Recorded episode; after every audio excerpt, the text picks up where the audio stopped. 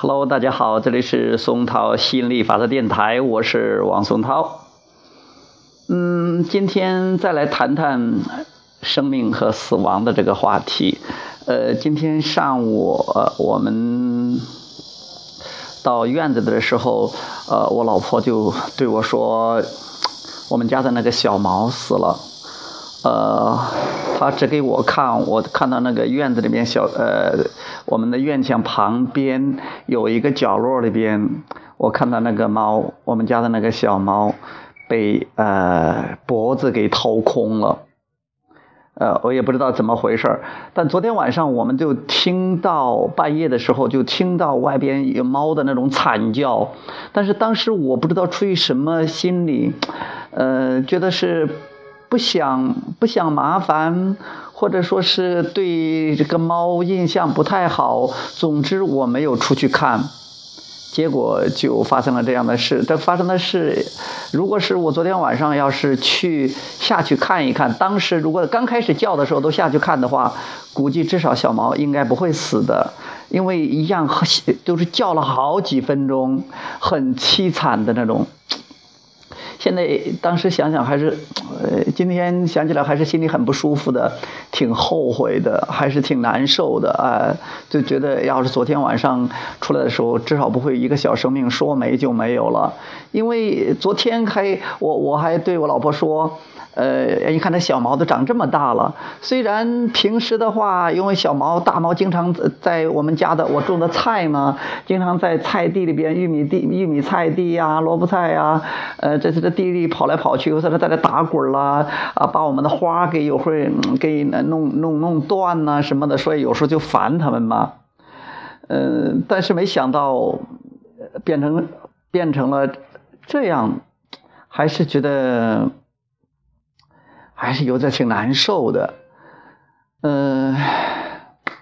后来我就把猫给捡起来，在那个菜地里边挖了一个洞，啊，把它给埋葬了。嗯，我看到那个老他妈妈呢，老猫呢，今天一直一直在那儿，哎呀，垂头丧气的，一脸悲哀的这种神情，也不吃东西。嗯，想一想，就是妈妈失去了一个孩子，还看了应该是难受的。尽管尽尽管它是动物，因为它是也是生命的东西嘛。那这是出现了一个情况，我觉得我我也有一些就是一些想法在里边的，所以也有一些带有一些情绪在里边。呃，虽然不说很悲痛或者很太伤心，但是还是挺不舒服的那种。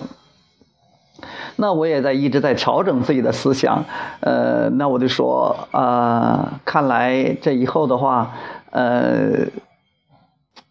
还是跟猫搞好关系吧，我觉得猫还是挺可爱的，因为现在一下子就没有了，你就再也看不到那个小猫在地上来打滚啦，跟跟那逗那个老了那个那个他妈妈的尾巴呀，在那跑来跑去啊那种，我觉得还是挺可爱的。看来以前还是有点误解它们了。猫本身它是它动物是很很允许的，因为我看呃过了没多久，呃猫都跑到我身边，哦我都好久没有抱它，我把它抱到跑跑。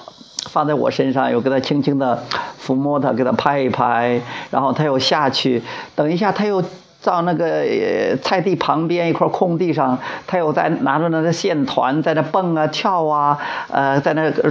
捕捉呀，看起来就像是跟他的儿、跟他的孩子在一起玩一样那种感觉。哎，我觉得还是挺感动的，也是挺棒的哈。后来我在想，嗯，因为我学习灵法的就知道，其实没有死亡这回事儿，一切都是生命，生命，生命，生命，永远都是生命，生命，生命，因为它是这个。作为小猫的话，它现在的身体等于说消失了。我也看到一个身体，如果没有生命了，没有能量流经，没有那种呃生命的能量流经它了，看到就是一就是一具尸体。其实也它也就是那种原来的一个物质。你想想看，它从它妈妈肚子里出来，从那么一丁点大，一直长这么大，它也都是吸收了大自然的这些元素，这些都是自然的元素。但是因为它有生命，有那种本源在，有那种精神在。有那种生命能量流在，所以说它才会活蹦乱跳。现在那个东西离开它了，断绝了关系，它就是它现在离开身体，又重新回到非物质界了。要说也没有什么，因为前两天亚伯拉罕还说，呃，他不会为任何一个我们这个因为地震呐，或者因为这个飞机失事啊，或者因为任何一个创造性的方法去死亡的人感到悲伤，一点点都不会。只有那个物质人类，因为很短视。呃，我们不像亚伯拉罕，像那非物质的，从本源的眼光，一个更更大的图景去看。那我现在也尽量用更大的图景去看死亡这件事儿，就觉得其实现在小猫也没有痛苦了，虽然也没有它这种物质世界的这种欢乐了，但是它也进入了一个非常天堂的那种极乐的状态。它可以重新选择，再再去呃进行物质的物质界的游戏，那是它来决定。其实呃。那可能昨天晚上痛苦那一阵儿，他就过去了，